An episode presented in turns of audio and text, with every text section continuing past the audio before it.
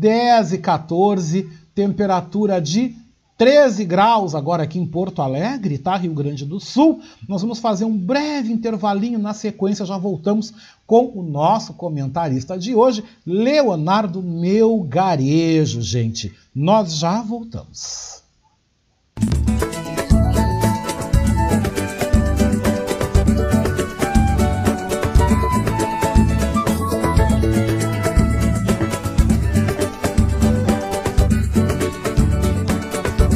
Você está ouvindo o programa Beatriz Fagundes com Oscar Henrique Cardoso.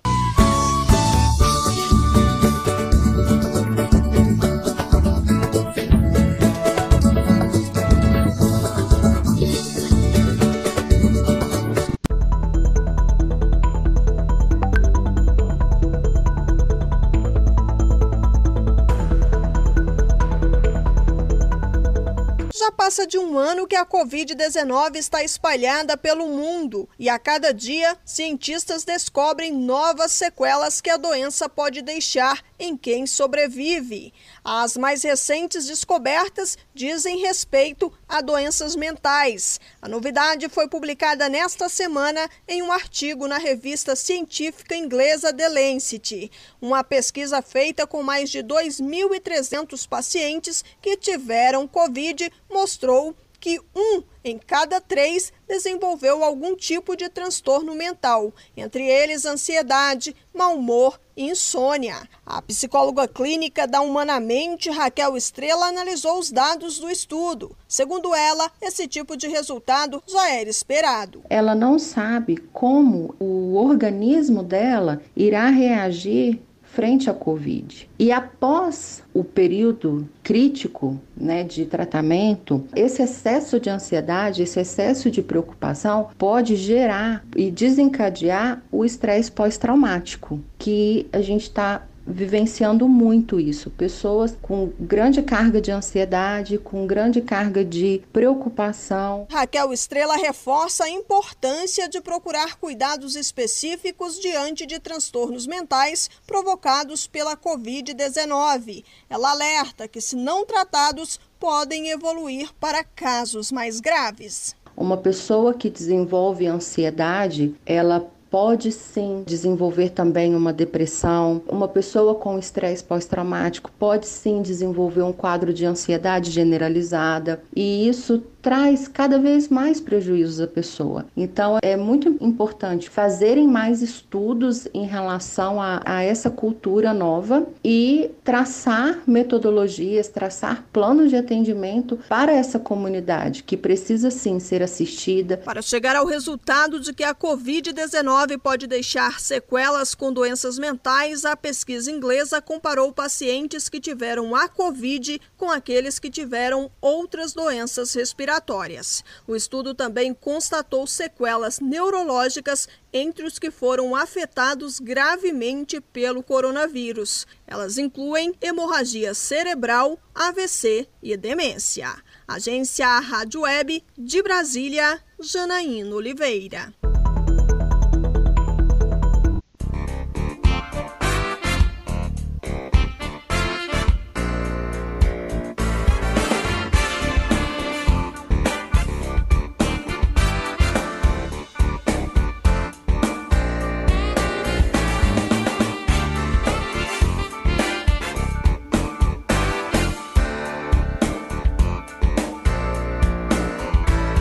Você que está acompanhando o nosso programa Beatriz Fagundes, eu quero convidar vocês a serem amigos da nossa Rádio Web Manaua. Você pode ser nosso amigo e nosso parceiro no nosso projeto de financiamento coletivo. Acesse manaua.com.br barra doe e escolha uma forma entre as formas para você contribuir para o fortalecimento de um canal de comunicação independente e democrático. Lá você vai encontrar diversas formas de contribuir, como boleto, cartão de crédito e até mesmo depósito em lotéricas ou agências da Caixa Econômica Federal. Sua contribuição é fundamental para aprimorarmos ainda mais a nossa estrutura. Se você desejar saber mais sobre o financiamento coletivo, você pode entrar em contato com a Marilene Pullman pelo telefone 519 9393 1747. Repetindo, 51 99393 1747.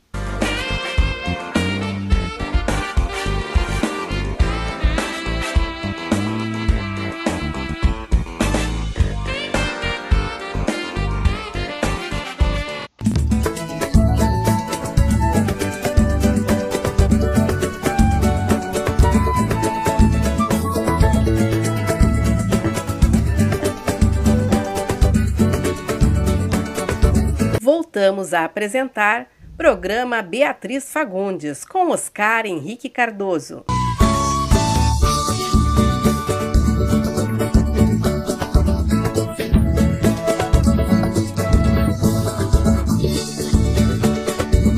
Tudo bem, gente? 10 horas 20 minutos, 10 e 20, 13 graus e a temperatura. Você está comigo aqui, Oscar Henrique Cardoso, no nosso programa Beatriz Fagundes. Estou aqui interino, né? Continuo com vocês aí até o meio-dia, né? Nessa segunda-feira, dia 24 de maio de 2021. Tá um frio, 13 graus, o céu está aí parcialmente nublado aqui em Porto Alegre, né? Capital do nosso Rio Grande do Sul. O tempo é bom, né? A máxima hoje aqui em Porto Alegre não deve passar, segundo o Instituto Clima Tempo, não deve passar dos 15 graus, né? Nós temos 13 graus agora, eu acho que a máxima vai ficar mais ou menos por aí, não vai nem muito para frente, nem muito para trás também, né? Mas nós estamos aí com 10 horas 21 minutos já fazendo um contato com o nosso comentarista das segundas-feiras, né? Leonardo Melgarejo, Leonardo Melgarejo, que sempre nos faz aí uma, uma conversa, sempre nos traz aí uma reflexão sobre as questões ambientais, também faz aí uma reflexão sobre as questões políticas, né? É esse bate-papo gostoso que a gente tem toda segunda-feira aqui no programa Beatriz Fagundes, né, gente? 10 e 21 nós vamos então tentar novamente aí o contato, né? Eu havia conversado com a Liana, com a esposa dele, ao qual me informou que ele estaria no pátio da casa dele atendendo aí algumas pessoas, né? Claro, as pessoas também têm seus compromissos, suas coisas, né? E a gente está então tentando novamente um contato. Ela havia dito que iria o comunicar, ou avisar que nós já estávamos chamando, já nos preparando para fazer esse contato, mas não tem problema. A gente está ligando, a gente vai aí seguindo com a nossa programação nesta participação, né, gente? Eu já dei aí uma avisada. Vamos tentando aí mais um, um contato, né? Mais um contato, 10 e 22, 10 horas e 22 minutos.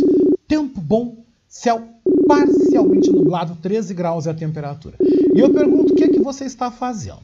Tá fazendo o quê? Fez um cafezinho passadinho? Tá tomando aquele chimarrão abençoado antes de ir pro fogão preparar aquele almoço gostoso, né? Hoje é aquele dia maravilhoso, né? Um arroz, um feijão, uma carnezinha de panela, ou então aproveitar o soborro do churrasco, né? Mas aproveite e tome um bom café. Sabe por quê? Que hoje é o Dia Nacional do Café. Confira essa reportagem aí especial sobre esse pretinho que todo mundo ama, inclusive eu. Eu não vivo sem. Dia Nacional do Café é comemorado em 24 de maio entre os brasileiros desde 2005, quando foi incluído no calendário de eventos do Brasil por iniciativa da Associação Brasileira da Indústria de Café, a ABIC. Em Montenegro, uma cafeteria foi inaugurada bem na data da comemoração. Inaugurei no dia 24 de maio de 2014 e na noite da inauguração que eu fiquei sabendo que era o dia do café. Então foi uma coincidência bem legal, porque essa vontade de vender o café já vinha assim de anos, de dentro, assim, uma, uma paixão pelo café. E como eu buscava o café para mim no mercado público, e aqui ninguém moía café. E o meu pai moía, porque eu me criei em armazém de moer café, de vender uh, feijão, arroz, essas coisas, tudo em tulha. Então eu acho que aquela vontade de continuar com o comércio, de, de lidar com as pessoas, de receber, ficou. A data relembra o início das grandes plantações cafeeiras no país, um importante período histórico para o desenvolvimento da economia do Brasil. Aqui já aconteceram várias coisas, já já vi namoros iniciar, uh, negócios fecharem contratos. Uh, o, o, café é uma bebida que aproxima as pessoas. Está é, tá em todos os momentos, numa reunião, numa reunião de amigos, o fechamento de um negócio, de um contrato. Então, o café tem todos. De acordo com a ABIC, aproximadamente 9 em cada 10 brasileiros com mais de 15 anos consomem café, seja ele expresso, carioca, cappuccino ou americano. Qual é o café preferido das pessoas? O que, que os montenegrinos gostam mais aqui no teu café? Ah, é o expresso. É o expressinho, o expresso duplo, ou o cortado, que é o café com leite, né? É o mais tradicional tem que vai o expressinho com o leite vaporizado, é o que mais sai. Bom, então para você, além do dia do café, é uma dupla comemoração. Sim, uma dupla comemoração. Em Porsche Rede de Café vai estar completando quatro anos e gostaria de convidar as pessoas que ainda não conhecem para vir tomar um cafezinho, conhecer o espaço, que aqui realmente é o ponto do café, uma referência em cafezinho. Legal, gente, que bacana essa iniciativa do município de Montenegro, né? Vocês viram essa matéria da TV Cultura do Vale falando sobre aí a data. Mas do cafezinho, vamos falar de futebol aqui no nosso programa? Porque o nosso comentarista tá na ponta da linha, Denilson Flores, né? E nos faz aí uma passada, nos fala como é que foi o final de semana das decisões de campeonatos estaduais, né? O Vasco ganhou no Rio, São Paulo Futebol Clube foi campeão também no Paulista 2021. E aqui no Gauchão vocês já sabem que o Grêmio é o tetra. Inclusive time do meu comentarista Denilson Flores, né? Que eu digo que nada é perfeito, viu? Ele é um cara maravilhoso, mas é gremista, eu sou colorado, né? Fazer o quê? Mas Denilson, vamos lá com o resumão do futebol aqui, bom dia? Bom dia, Oscar. Um abraço para ti e um abraço também para os amigos né, do programa Beatriz Fagundes. Vamos falar um pouco de futebol nesse, neste espaço, porque nesse fim de semana conhecemos alguns campeões estaduais né, pelo Brasil. Começando lá pelo sábado, onde em Minas Gerais o Atlético Mineiro empatou em 0 a 0 com o América Mineiro e conquistou o campeonato.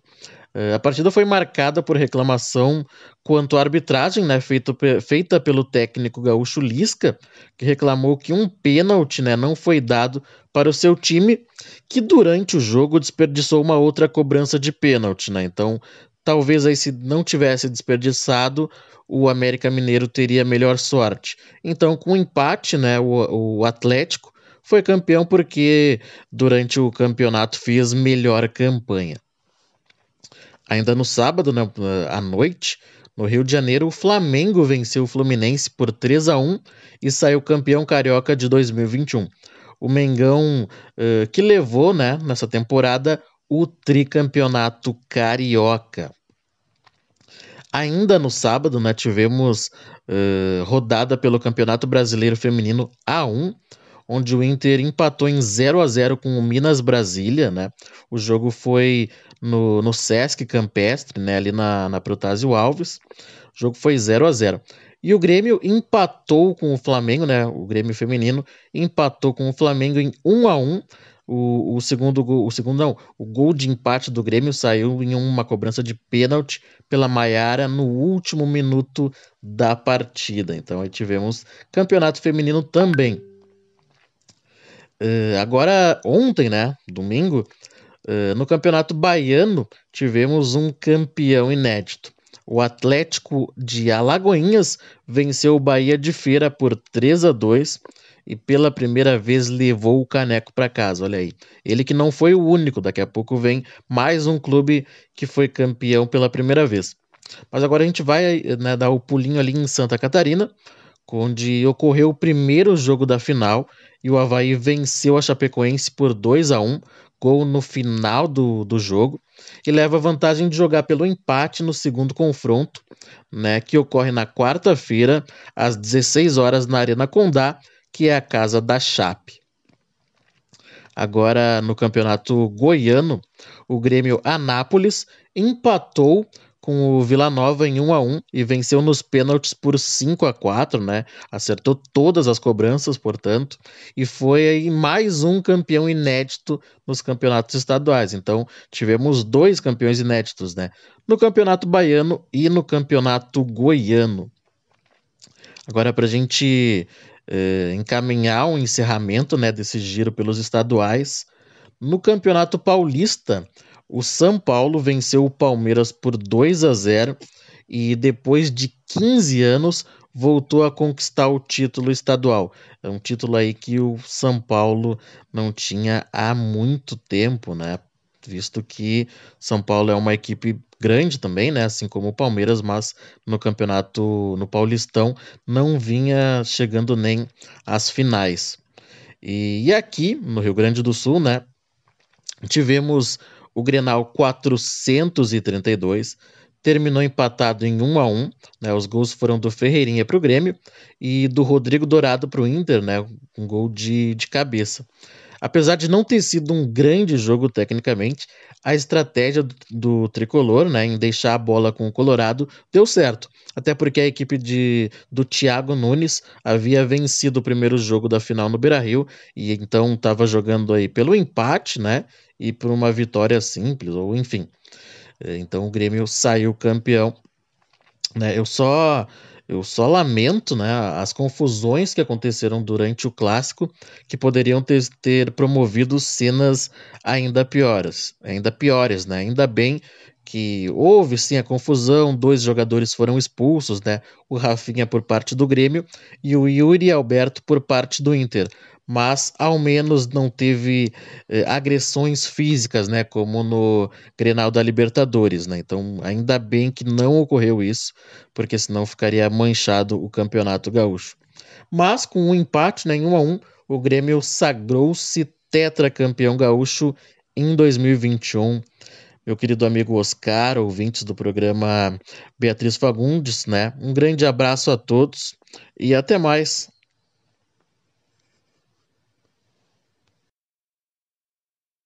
Muito bem, 10 e 31, 10 horas e 31 minutos. Um grande abraço, viu? Denilson Flores também passando aqui pelo programa Beatriz Fagundes, trazendo aí o seu resumão do futebol no final de semana. E mais uma vez, né? Parabéns para os gremistas. Gente, tá fazendo o quê? Manda uma música para mim, manda um recado para mim, manda uma treta, gente. 10 e 32 Vamos participar do programa? Eu sei que tá frio. Tô sabendo que tá frio, também tô aqui com casaco, com blusão, com blusa debaixo. Tá frio. Mas, gente, vamos aquecer essa manhã. Por falar em aquecer amanhã, deixa eu mandar essa música aqui para vocês, para ver se vocês se aquecem. Eu amo, eu amo ouvir a marrom, gente, enquanto houver saudade. Vamos ouvir? E aquecer a vida? Então vamos. 10h32.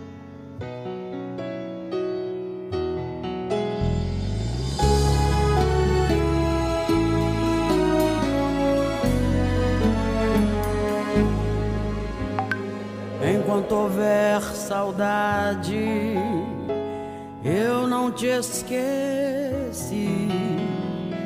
Enquanto houver verdade, não vou para longe daqui. Enquanto houver desejo, mais uma razão pra ficar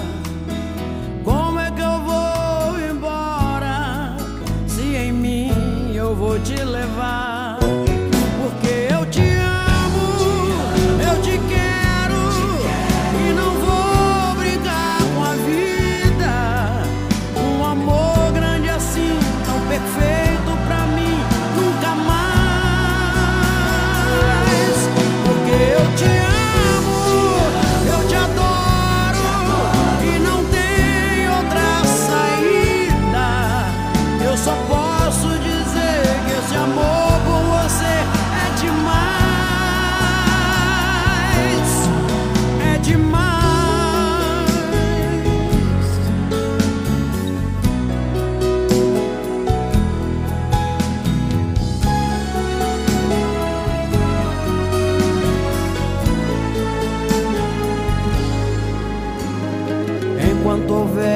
Saudade.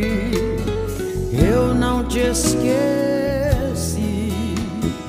Enquanto houver verdade, não vou pra longe daqui. Enquanto houver desejo, mais uma razão pra ficar. Como é que eu vou embora se em mim eu vou te levar?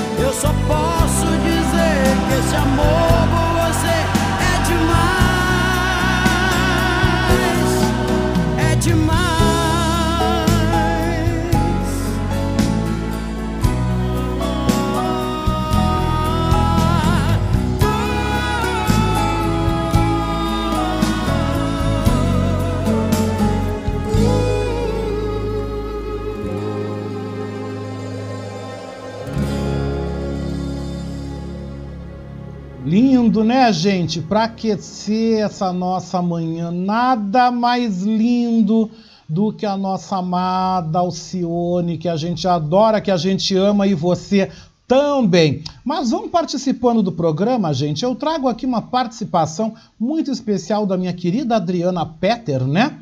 Falando sobre ah, como está incrível a baixa por procura de vacinas nos Estados Unidos. Ela traz aqui um exemplo de Nova York, né? Onde, por exemplo, a prefeitura local ofereceu aí uma semana de metrô grátis como bônus para quem for se vacinar. E ela chega e pergunta, né, gente, ah, que beleza ou, ou preocupante? Eu acho que é bastante preocupante. Eu acho que é preocupante, né, Adriana? Porque essa variante indiana que está vindo aí, ela é bastante perigosa, né?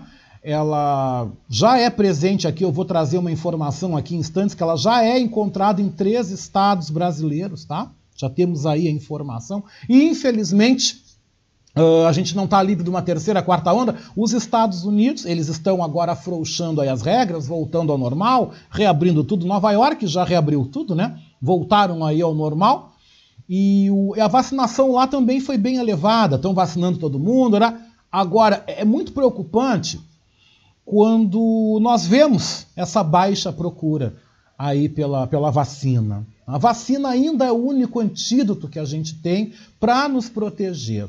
Aqui no Brasil a gente está em uma velocidade muito lenta. Daqui a pouco eu vou trazer também uma outra matéria aqui no programa que fala sobre a diferença né, de velocidade da vacinação nos Estados Unidos e o Brasil. A gente está aqui perdendo de, de carroça, né? E é bastante preocupante isso, né, Adriana? Eu acho muito preocupante, muito preocupante mesmo. As pessoas começarem a relaxar, achar que, ah, então acabou a pandemia, tem vaga no hospital, vamos para a rua, vamos reabrir tudo. Não, gente. Não, a gente está vendo aí a chegada dessa nova cepa. Inclusive, até eu vou trazer aqui essa informação, porque já temos, gente, três casos suspeitos da nova cepa identificados no Brasil. Olha aqui, ó, gente. A Secretaria de Saúde do Pará investiga dois casos suspeitos da infecção pela variante indiana B1617 do coronavírus no município de Primavera. Os pacientes teriam visitado o litoral do Maranhão, onde a cepa foi identificada na semana passada, antes de apresentarem os sintomas. E outro estado que também notifica investigações é o Ceará. Primavera fica a 193 quilômetros de Belém. A secretaria informou que os pacientes já estão em isolamento e amostras de ambos foram encaminhadas para sequenciamento no Instituto Evandro Chagas. Para tentar conter a entrada da variante indiana no Brasil, o Ministério da Saúde anunciou a implementação de barreiras sanitárias em aeroportos, rodoviárias e grandes rodovias. O governo também prometeu enviar testes rápidos para o Maranhão, para que sejam usados em estratégias de bloqueio. Outras 2,4 milhões de unidades de testagem serão enviadas aos demais estados, com foco principalmente em áreas de fronteira e terminais com grande fluxo de passageiros.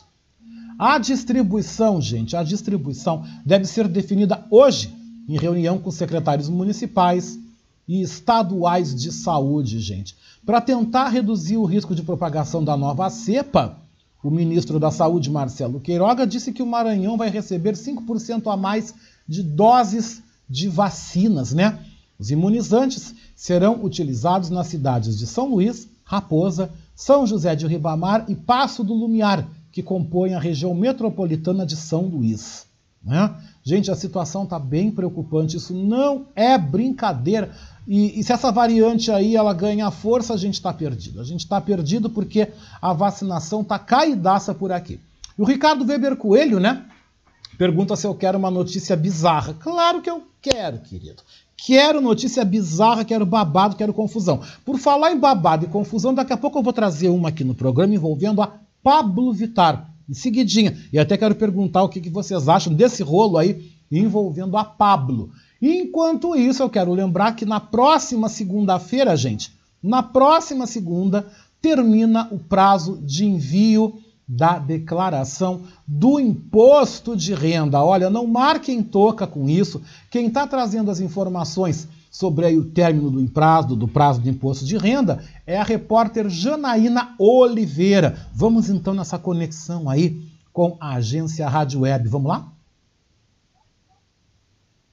Termina em 31 de maio o período de entrega da Declaração de Imposto de Renda à Pessoa Física 2021, ano base 2020. A expectativa da Receita Federal é que sejam entregues aproximadamente 32 milhões de documentos. E atenção! Mesmo com o adiamento do prazo em um mês, por causa da pandemia, mais de 10 milhões de declarações ainda não foram entregues. E quem deixa para a última hora pode enfrentar problemas, como afirma o diretor tributário da Confirp, Consultoria Contábil de São Paulo, Wellington Mota. Se precisar de uma nota fiscal de uma clínica, um hospital, algum recibo, plano de saúde ou documento de compra e venda de algum bem, para solicitar esses documentos pode demorar uma semana ou até mais. Por causa da pandemia, as pessoas estão trabalhando em sistema não presencial, né, em home office. Então isso pode atrasar o recebimento desse, desses documentos para fazer a declaração. Além disso, também há um risco muito grande de deixar para o último dia. Pode acontecer algum imprevisto, como por exemplo queda de energia elétrica ou falha no computador ou então uh, problema de congestionamento da internet. Conforme o especialista, há também o risco de erros que podem doer no bolso. Alguns erros podem levar a declaração a ficar retida na malha fina. E os erros mais comuns são erros de preenchimento. O contribuinte não pode errar nem centavos, que já é motivo de malha fina. Por isso, recomendamos ter bastante cuidado e prestar bastante atenção na hora de preencher o valor dos rendimentos, o valor do imposto de renda retido, o desconto do INSS, entre outras informações que constam lá no informe de rendimentos. O Elton Mota ainda lembra que a declaração de imposto de renda não termina na entrega. É importante acompanhar o processamento. Por isso, nós recomendamos que o contribuinte obtenha um código de acesso. Isso é feito lá no próprio site da Receita Federal. O contribuinte vai gerar uma senha e conseguir entrar no sistema da Receita Federal para verificar como que está o andamento né, do processamento da sua declaração. Se houver alguma divergência, o sistema vai dizer, olha, deixou de lançar a renda da empresa tal. Enfim, o sistema vai dizer qual que é a divergência para que o contribuinte promova a retificação da declaração e regularize a situação. Nesta segunda-feira, a Receita Federal já libera consulta ao primeiro lote de restituição. O primeiro pagamento será na segunda-feira, 31 de maio, que também é o último dia para entrega da declaração. Agência Rádio Web de Brasília, Janaína Oliveira. Muito bem, 10 horas 44 minutos, 10 e 44, não perca tempo, corra, senão você aí pode ter que pagar uma multa de 170 reais, se eu não estou enganado, o valor aproximado é esse.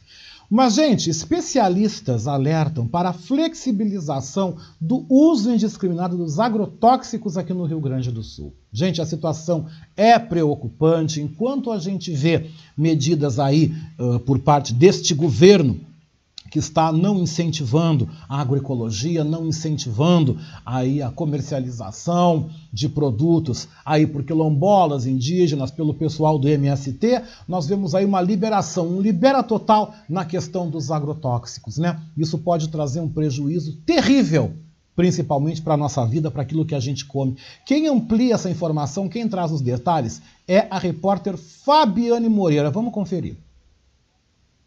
Em audiência pública na Comissão de Segurança e Serviços Públicos, o deputado Edgar Preto, do PT, solicitou a retirada do projeto 260 de 2020, que tramita na Assembleia. O projeto do Executivo flexibiliza legislação de 1982, suprimindo a exigência de que agrotóxicos provenientes de importação tenham uso autorizado no país de origem. Ao mesmo tempo, mantém a exigência de registro federal e de cadastro em nível estadual. Não chegou o artigo 62 ainda, não foi botada a urgência nessa matéria, mas o que nós estamos agora debatendo e queremos solicitar ao governador Eduardo Leite é que não só mande, não só não mande o artigo 62 para tramitar com urgência, mas nós queremos pedir ao governador agora a retirada dessa matéria. A sociedade, até onde nós temos acompanhado, é contrário a mais flexibilizações, a mais produtos químicos, a mais veneno jogado no meio ambiente. O deputado Jefferson Fernandes também manifestou posição contrária ao projeto. Eu fico impressionado quanto a nossa imprensa, a grande imprensa, tem setores, tem jornalistas comprometidos com a causa, que divulgam essas informações,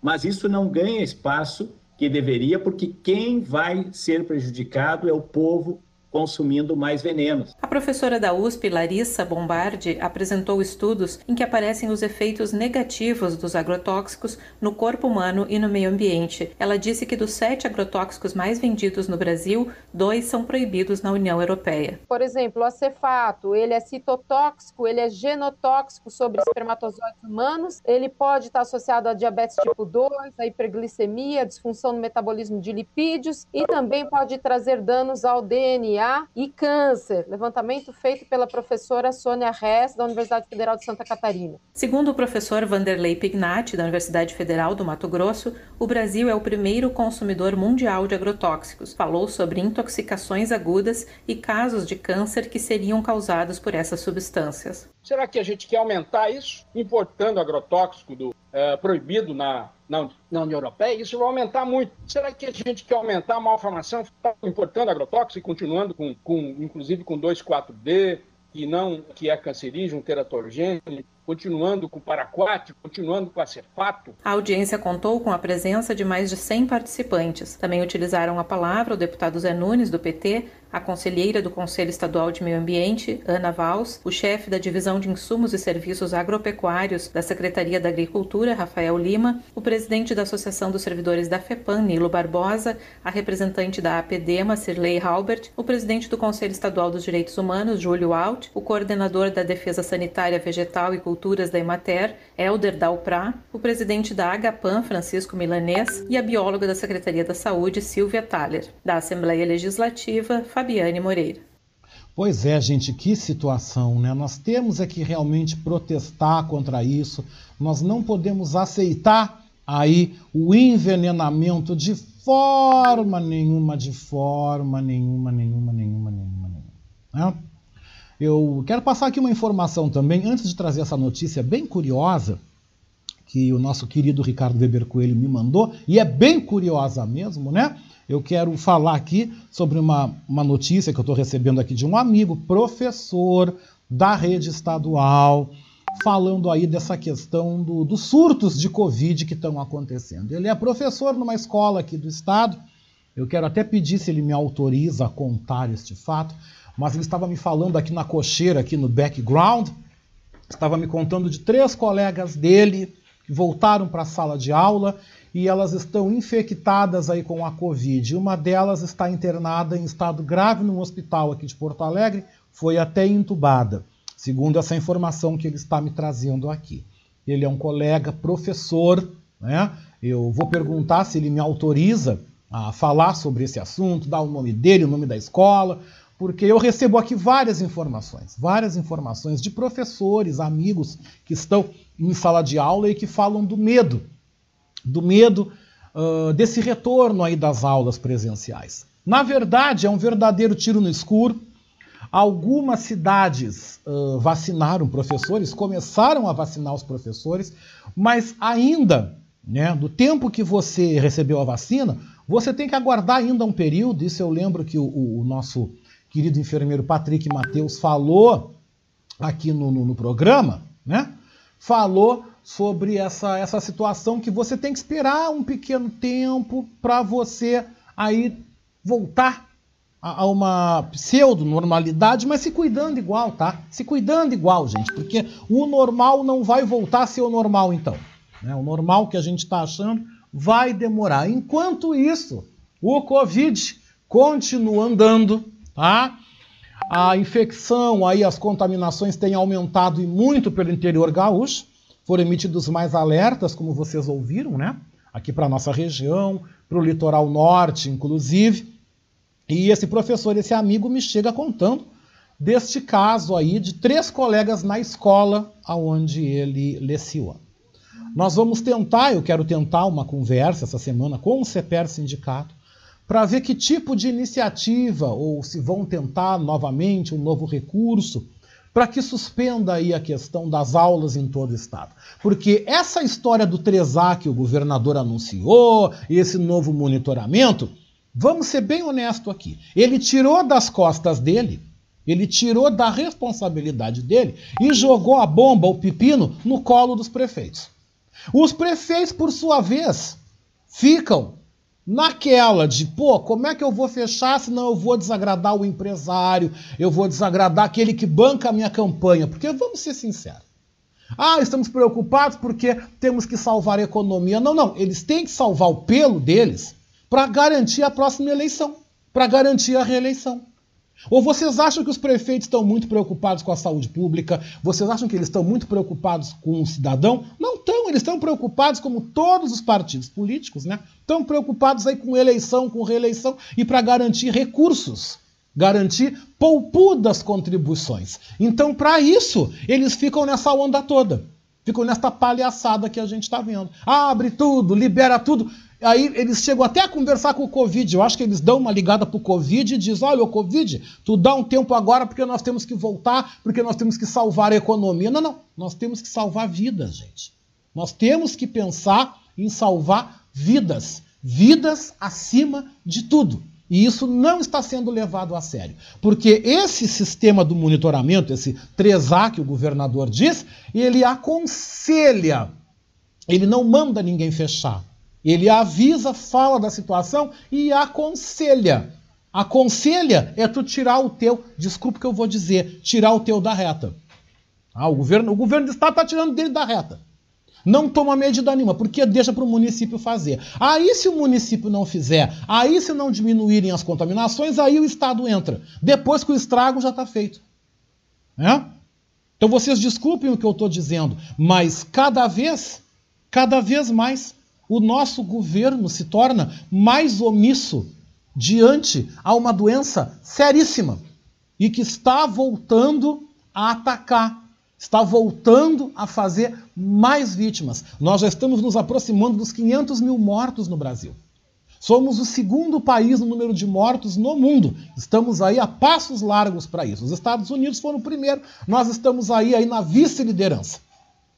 E se não tomarmos cuidado, Segundo dizem especialistas, nós poderemos passar dos 700 mil mortos se essa nova cepa indiana entrar com força, porque ela é mais rápida, ela é altamente transmissível e bem mais perigosa, porque foi a partir de uma mutação que veio da Índia e que já se espalhou por alguns lugares. A gente fala do Brasil, mas nós temos casos de países, gente, que nem começaram a vacinar a população. Um dos exemplos que eu vou trazer de um país que nem começou é o Chad, na África. Lá, ninguém foi imunizado até agora contra o Covid. A maioria dos países que não receberam até agora doses da vacinação foram exatamente no continente africano. Isso mostra a total desigualdade, o total hum, desinteresse por muitos governos em correr para negociar a compra dos imunizantes. Nós aqui estamos preocupados com a situação do Brasil, com certeza. A nossa situação aqui é vergonhosa. Mas não podemos também deixar de levantar um coro e exigir a obrigatoriedade, exigir aí a obrigação dos, dos grandes países, das grandes economias, em adquirir, em distribuir e comprar vacinas. 10h55, 10h55, nós vamos então agora fazer um contato com o nosso querido comentarista, né? Leonardo Melgarejo, deu uma chegadinha, correu, estava atendendo, fazendo as coisas dele, mas ele não pode faltar aqui no programa Beatriz Fagundes de jeito nenhum. Disse que já está a postos, né? Leonardo, meu garejo com a gente aqui na programação. Bom dia, meu garejo. Bom dia, Oscar Henrique Cardoso. Bom dia, ouvintes da Manaus, a voz da resistência. Como estamos? Com Graças frio? a Deus, estou bem. E aí, meu garejo, me diz uma coisa, me fale. Você, hum, você tem acompanhado aí a questão da, da nova cepa indiana que está aí se aproximando. Já temos um caso no Maranhão. Pará, Ceará também já uh, informaram ao Ministério da Saúde a possível presença já de infectados com essa cepa. Essa cepa parece ser bem pior da que está circulando aí. Uh, qual é a tua avaliação sobre esse momento que a gente está vivendo, meu garejo? De uma terceira, uma quarta onda? Ou seja, quando é que nós vamos de repente tentar respirar um pouco e sair dessa? É, é, essas, essas cepas, é, essas modificações nos vírus acontecem em função das infecções. Nós temos que interromper o processo de transmissão do vírus, porque na medida em que ele vai passando de um indivíduo para o outro, como os indivíduos são diferentes, o vírus vai se adaptando. Vai se adaptando, vai se adaptando para contaminar melhor, do ponto de vista do vírus, para ficar mais virótico. Então, essa cepa aí ela, ela é na, na, Índia, imagina a situação da insalubridade na Índia provocou uma mutação é, poderosa, assim como a, na Amazônia houve uma mutação poderosa. Então, isso vai continuar acontecendo enquanto nós não tivermos uns 70% da população vacinada. E, e para mim, assim, o mais, o mais preocupante para nós aqui do Rio Grande do Sul é o general inverno. Porque o general inverno ele, ele solapa as defesas. Assim, é, muitos impérios caíram por conta do descuido com o inverno. As nossas famílias estão ameaçadas por essa confluência de aproximação do frio junto com a alimentação uh, fragilizada por conta uh, desse governo e junto com essa possibilidade de mutação. É, é claro que a, que, a, que a, cepa indiana é muito perigosa, mas é, ela, ela é um dos perigos. É? Nós vamos continuar tomando os mesmos cuidados que a gente tomava com a primeira onda, que é ficar em casa, que é usar máscara, lavar bem as mãos. É, o que nós podemos fazer é a mesma coisa. O que o governo pode fazer é distribuir vacina, porque a, a cobertura da vacina reduz a possibilidade de modificação do vírus. E é claro que, conforme a modificação, a vacina é, que está sendo usada deixa de funcionar. Então nós temos que conseguir essa cobertura enquanto as vacinas funcionam. Mesmo sabendo que vamos precisar mais adiante de outras vacinas, é, tem que criar esse muro que dificulta o vírus de, ser, é, de passar para outras pessoas e, portanto, de se modificar para se tornar mais perigoso. É, como o mundo é, é um, uma coisa só, nós temos que torcer que a Índia também consiga se vacinar. Nós temos que é, temos que ficar muito felizes com o resultado que foi conseguido no, no, na, nos Estados Unidos, que eram tão uh, terra tão assim, anti-ciência como o governo brasileiro. O governo brasileiro persiste nessa loucura. O governo indiano também cometeu o mesmo erro de acreditar que uma uh, contaminação geral da população levaria a tal de imunidade de rebanho e isso pode ter parecido é, fazer sentido para eles porque não se informaram com epidemiologistas, não se informaram direito. a informação adequada diria que ia acontecer isso está acontecendo, o vírus muda. E as novas, e as novas formas são seleções é, em relação à forma anterior, que, sob o ponto de vista do vírus, são melhores. Sob nosso ponto de vista, a contaminação gera uma seleção negativa, vírus cada vez mais agressivos ou cada vez mais, mais difícil o controle. Mas nessa briga, nós vamos vencer se mudarmos o nosso comportamento. Existem estudos, Oscar, dizendo que todo o esforço que a humanidade está fazendo para combater a Covid é um esforço associado ao controle do sintoma que vai enriquecer muita gente. Aliás, já está enriquecendo muita gente. E o controle do problema tem que trabalhar na causa, não no sintoma. E a causa é um modelo de desenvolvimento da agricultura, é a destruição dos ecossistemas, é, é, é, a, é a expansão dos processos de discriminação que deixam uma grande parcela da população super fragilizada. Esses vírus eles saltam dos animais selvagens para os animais, estudos demonstram isso, para os animais em cativeiro que estão fragilizados. E deles para nós, que também vivemos numa, em espécies de cativeiro. Nós temos as reservas de, de carne humana, onde os vírus têm maior possibilidade de se expandir. É, é essa injustiça que, que nos trouxe a esse, a esse momento. Temos que reduzir as causas porque as consequências estão enriquecendo determinados grupos. Situação, né? Não, e estão aumentando cada vez mais, não é, meu garejo? Está cada vez ficando pior. Eu tinha dado agora há pouco, antes de você chegar, uma matéria, uma notícia, né?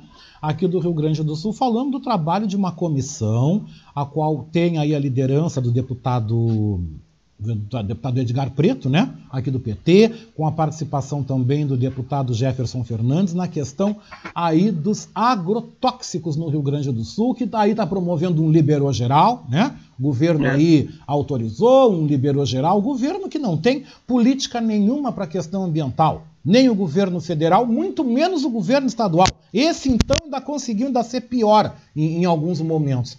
Mas, meu garejo, eu gostaria de saber se tu estás acompanhando aí este ah, debate, sim. essas mobilizações, para que se discuta e que se faça algo para coibir aí o festival dos agrotóxicos, né? A festa de venenos que vão circular ou que já estão circulando aqui pelo nosso estado, uh, venenos que já foram proibidos há mais de décadas na Europa, também nos Estados Unidos.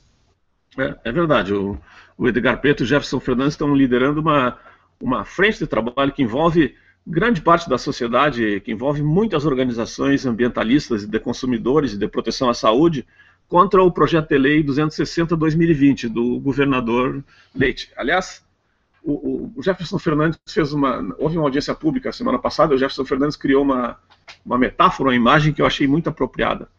Ele disse: o, o, o nosso governador, o nosso Bolsonaro de sapatênis, ele também tem. Esse, esse Bolsonaro de sapatênis me pareceu muito apropriado, porque ele parece bonzinho, mas na verdade está criando o mesmo processo de destruição que o Bolsonaro está fazendo em âmbito nacional. Esse projeto de lei 260, ele, ele Bom, ele, ele descaracteriza a própria história do Rio Grande do Sul. Quando foi aprovada a nossa lei gaúcha dos agrotóxicos, ela foi aprovada por unanimidade na Assembleia Legislativa.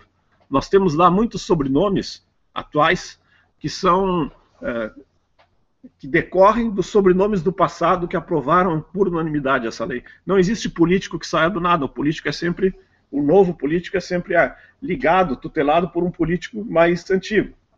Então, mesmo a bancada de direita no Rio Grande do Sul, ela tem vínculo com aquela bancada que aprovou por unanimidade a nossa lei dos agrotóxicos, que foi a primeira lei nacional, e que dizia que para vender um veneno aqui no Rio Grande do Sul, esse veneno tinha que poder ser vendido também no lugar onde ele era fabricado. É, é, é mais importante do que ser proibido no lugar de origem, Oscar. É ser autorizado para uso no lugar de origem. A Farsul diz que isso é uma bobagem porque não tem banana na Europa. Mas os venenos são usados em arroz, em milho, em trigo, em soja, em coisas que tem na Europa. Não são, nós não estamos falando de veneno de banana, nós estamos falando de veneno relacionado ao 80% do total que se usa no Brasil, que são essas lavouras que eu comentei. Então, uh, com o passar do tempo, se foi descobrindo, como sempre acontece, que as propagandas que se faziam eram enganosas. Então você dizia que o DDT era a salvação da lavoura, você dizia que o DTFON ajudava a combater caspa, piolho, e podia botar na cabeça das crianças. Você, você, você faziam afirmativas que eram mais expectativas de criar demanda. E com o tempo a informação científica veio mostrando que todos esses produtos tóxicos, eles são criados em laboratório para simular coisas que existem na natureza, mas que geram substâncias que não existem na natureza. Há uma palavra para isso. A palavra é xenobiótico, uma palavra até difícil de, de escrever e pronunciar. Mas os xenobióticos são substâncias que não existem na natureza e que o homem sintetizou para sua guerra contra a natureza. E esses produtos, é, por exemplo, inseticidas, que são utilizados para matar as lagartas da lavoura, eles afetam os outros organismos que estão em volta da lavoura. Eles afetam os peixes, afetam os pássaros, afetam os roedores, afetam os ratos do campo e afetam os humanos.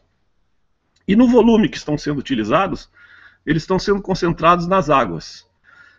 E como esse avanço desse conhecimento fez com que na Europa se proibisse o uso de muitos desses produtos que eram fabricados para usar lá, ele, esse conhecimento também impediu que novos produtos possam ser regularizados e autorizados lá.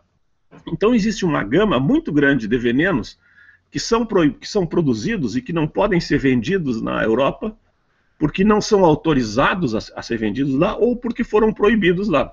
E esses venenos terminam se tornando baratos porque não tem, eles perdem uma grande parte do mercado mundial.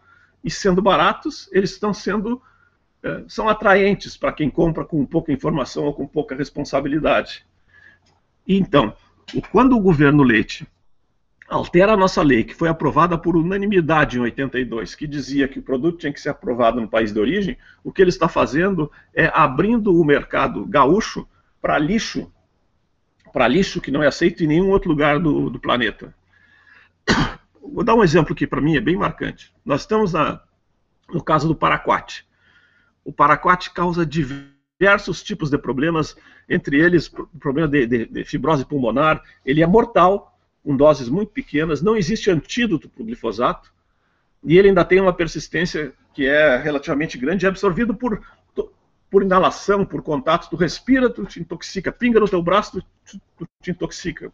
Tu come um grão de uma lavoura onde ele foi aplicado, tu te intoxica.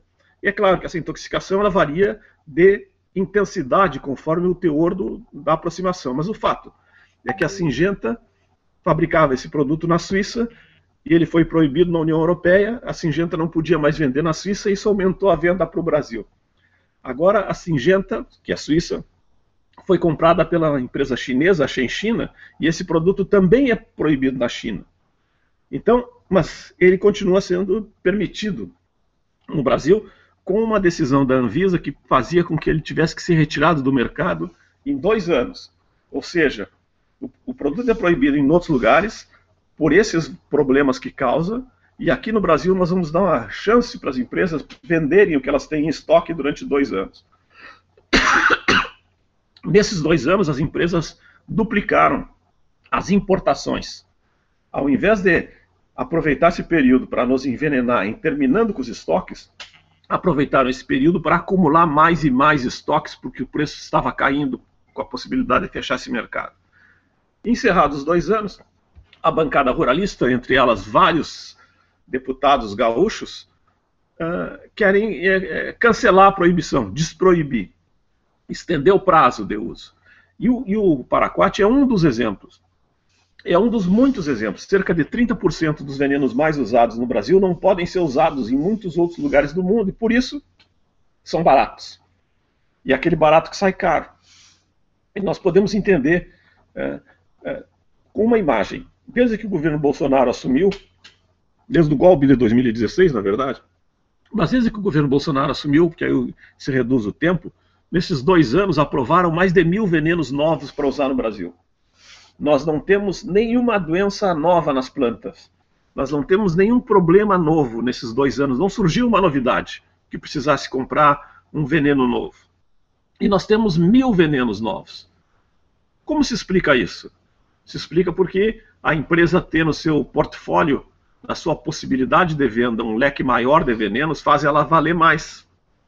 Ela tem o direito de vender aquilo. E, se explica também é, pelo fato de que essas decisões elas são pouco responsáveis do ponto de vista da saúde. Porque isso que a Farsul diz, de que nós precisamos dos melhores produtos químicos, os mais modernos, os mais atualizados, é uma mentira por dois motivos. Primeiro, que os venenos novos, os mais atualizados, são mais caros. E se eles são mais caros, porque são mais cuidadosos para o ambiente, eles concorrem com essa enxurrada de venenos antigos, que são os mais baratos, que nós estamos trazendo para o Brasil. É. E segundo, porque se tu autoriza mil venenos novos, afirmando que eles são melhores do que os venenos antigos, por que tu não proíbe os antigos? Se eles são melhores do ponto de vista da saúde, tira os piores do mercado. E se eles são piores, por que, que tu autoriza? E aí se encontra a resposta. Tu autoriza os piores porque eles são mais baratos. Porque há uma dissociação entre a responsabilidade do grupo que produz na lavoura e do grupo que consome na cidade, como se nós fôssemos pessoas diferentes. Aliás, nós somos tratados por ministérios diferentes. O Ministério da Saúde, o coitadinho que não consegue comprar respirador, que não consegue vacinar o Brasil, é responsável pela nossa saúde. E o ministério que compra e distribui os venenos, o Ministério da Agricultura, que é responsável por 30% da balança econômica nacional, que é responsável pela bancada ruralista, que junto com a bancada do boi e da bala e da Bíblia, comandam o que acontece no Centrão, mantém e sustenta o presidente Bolsonaro. Então, há uma, há uma desproporção de capacidade de influência.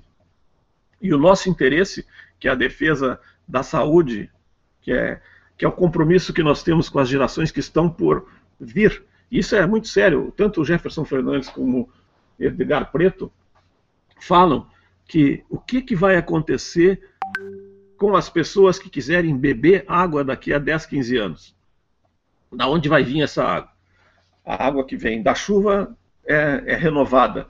Mas a água que vem dos poços, a água que vem dos reservatórios subterrâneos, essa água está concentrando a cada ano mais e mais veneno. Vai chegar um momento em que ela vai ser uma água é, imprópria para consumo humano. É fácil a gente entender que quem tem uma cacimba, um açude na sua propriedade rural, está. Para esse açude a gente vê que ele vai ficando mais raso vai ficando mais raso porque isto, as lavouras em volta vão depositando e carregando terra para dentro do açude. Isso a gente vê.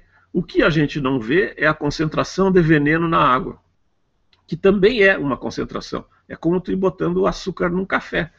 É, vai botando mais, mas vai ficando cada vez mais doce.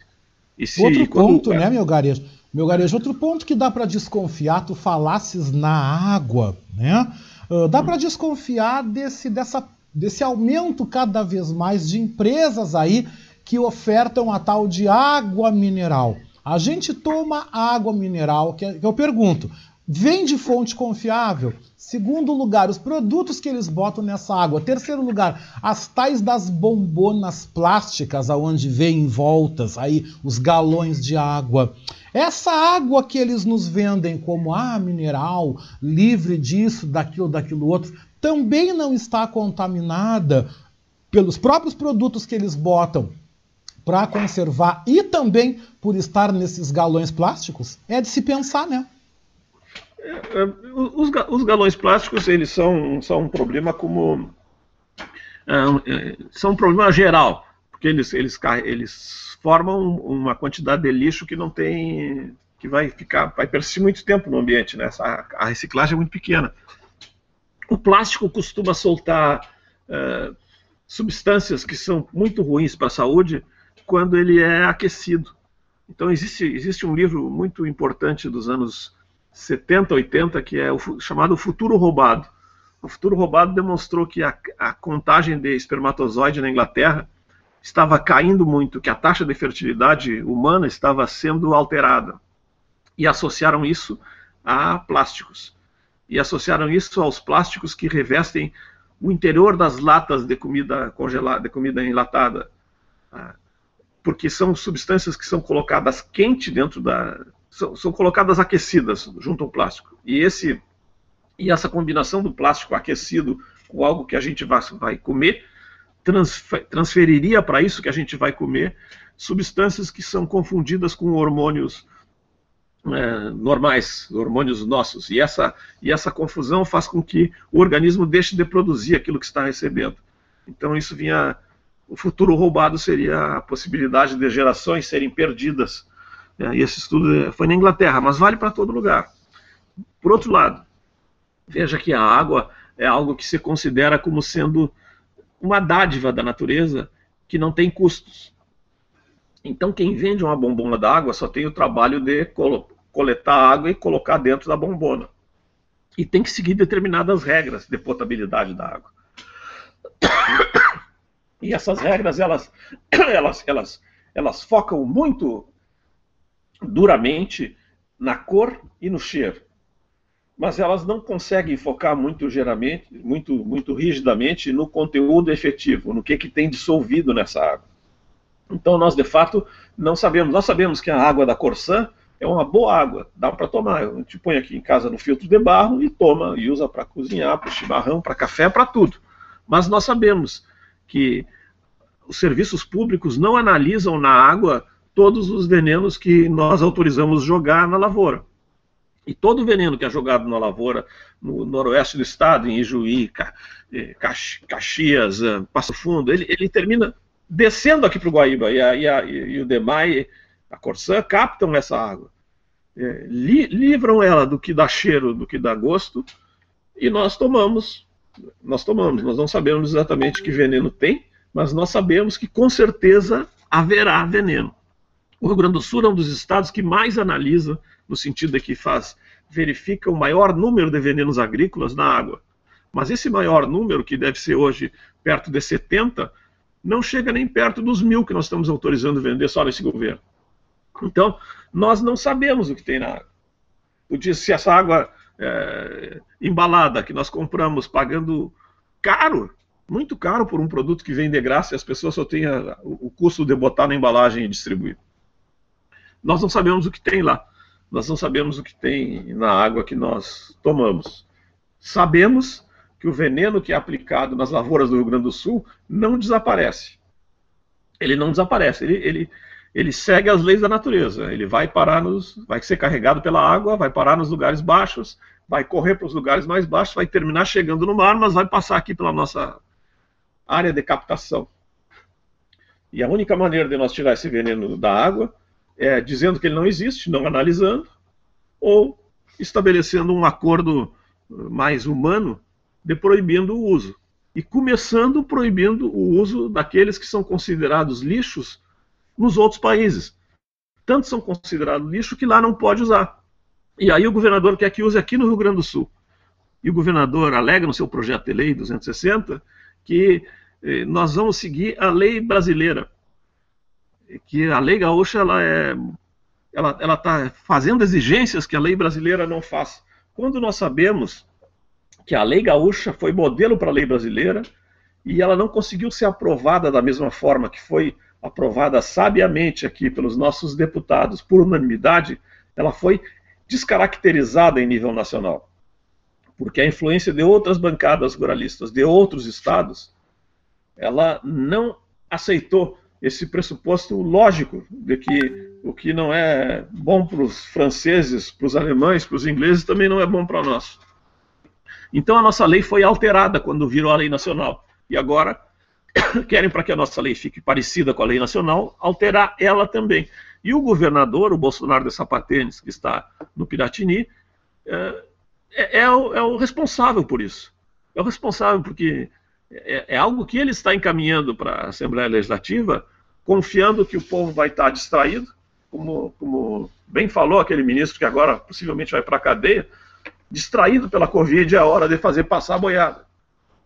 Então, o Leite também quer uh, aprovar esse, essa mudança na nossa lei gaúcha, que vai nos envenenar, que vai comprometer de uma maneira mais drástica o futuro do Brasil, o futuro do Rio Grande do Sul, o futuro das gerações gaúchas que vão tomar essas águas que vão acumulando cada vez mais esses venenos. e vai ser um grande negócio para os representantes das empresas que vão trazer para cá aquilo que não conseguem mais vender em outros lugares. Com certeza. Ah. Tu falasse agora, tu falasses agora sobre a questão do ministro Ricardo Salles. Passa a boiada, a gente dá um canetaço, libera tudo. Tu acredita que realmente ele vai preso, meu garejo? Olha, eu, eu acredito, eu acredito. Porque aqui ele. O fato dele dizer é, caneta carimbo, é, parecer canetaço, o fato dele dizer isso, e depois o fato dele uh, contratar um assessor que escreve o, o, o suficiente para ele passar, dar o canetaço, e depois os Estados Unidos, que são os Estados Unidos, que não é um, não é um país que seja muito reconhecido por sua preocupação ambiental, devolvendo cargas de madeira para o Brasil, e o ministro e o seu auxiliar, presidente do IBAMA, fazendo autorização de venda a posteriori, é, é, dando um atestado retroativo dizendo que essa madeira era boa quando saiu daqui. É, nós não temos possibilidade de conviver com um ministro do meio ambiente que seja responsável pelo, por patrocinar crimes ambientais. Assim, a nossa preocupação aquela com os 80 e poucos mil na conta da Michelle não é nada comparado com os milhões na conta do Ricardo Salles. É, é, é um dinheiro que tem que ser explicado. E, e, bom, a nossa desmoralização internacional, ela, ela não, não é tão visível aqui, porque nós estamos de fato distraídos pela Covid e porque o centro do atual governo cria, cria marolas que nos distraem. Vê, essa, essa, essa esse lance das motocicletas no Rio de Janeiro, né? Ah, foi um absurdo. Mas... Gastaram é. 500 mil reais na palhaçada, mobilizaram mil policiais, mil policiais. E tu sabes o que, que mais me revolta, uh, meu garejo? Tu estavas ah. falando acerca aí do Ministério da Saúde, do governo que não tem recursos. Nós ainda há pouco, na abertura do programa, nós apresentamos uma entrevista com a Letícia Schmitz, que ela é mãe do Mateu, do garotinho de um ano e oito meses, que ele tem atrofia muscular espinhal, tem síndrome de Down, e a justiça brasileira negou a importação do remédio que ele tem que tomar em dose única, né, via endovenosa, né, via intravenosa, né, uma aplicação de uma injeção.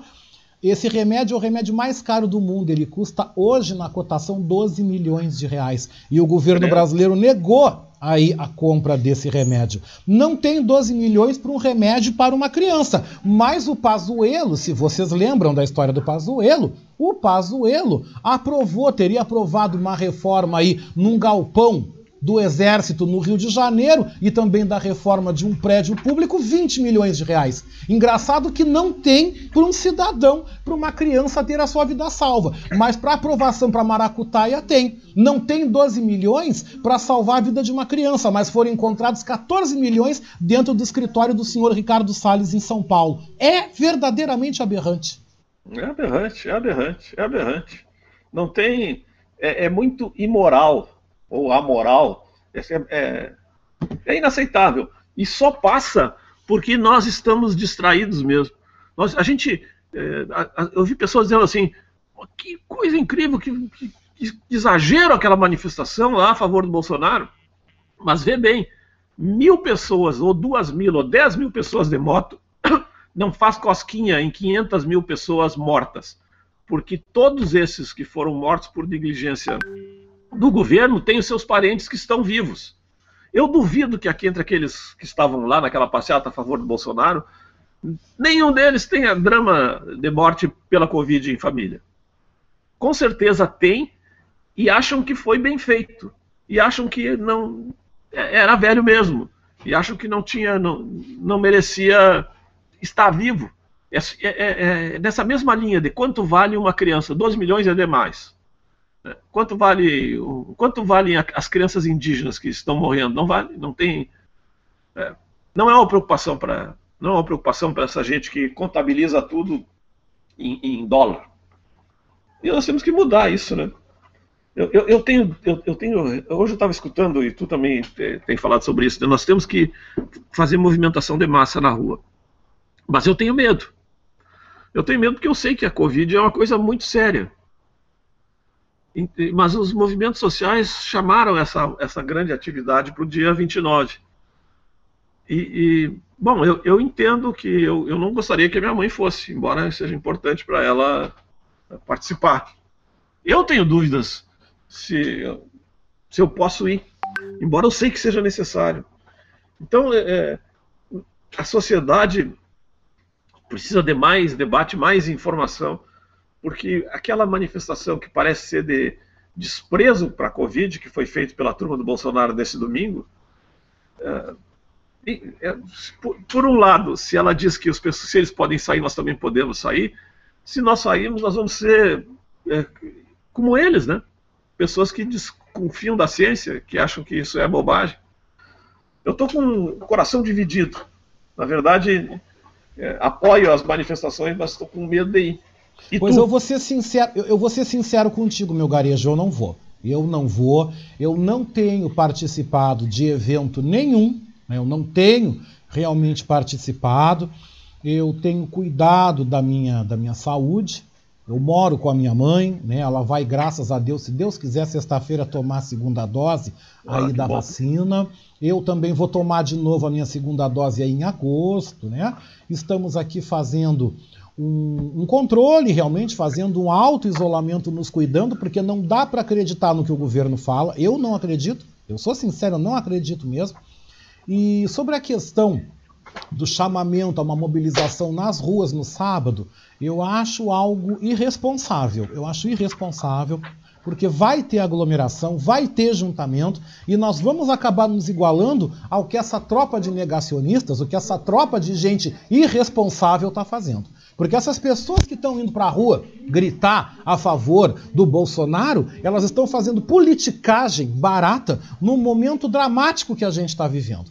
Elas não têm o um mínimo de coração, elas não têm o um mínimo de sentimento, elas não têm o um mínimo de nada. Elas são um gado pior do que o presidente que elas elegeram. Eles conseguem ser piores. E o Brasil está dando um exemplo vergonhoso para o mundo inteiro. Vergonhoso. Hoje nós temos um líder que é avacalhado, achincalhado em todo o planeta. Ao contrário de quando o presidente Lula estava, elevou o Brasil à sexta economia e elevou o Brasil a um padrão de respeito, a um padrão de, de, de, credibilidade internacional, a gente agora está sendo achacalhado e sendo aí avacalhado, sabe, meu garejo? Então, eu vou ser sincero contigo, eu não vou, eu não vou. Se tivéssemos numa outra situação, todo mundo vacinado, já com tempo, com prazo, ok, até me cuidando, poderia pensar no assunto. Mas deste jeito como a situação tá, com certeza não vou, porque a gente tem que preservar a vida, temos que preservar a nossa vida.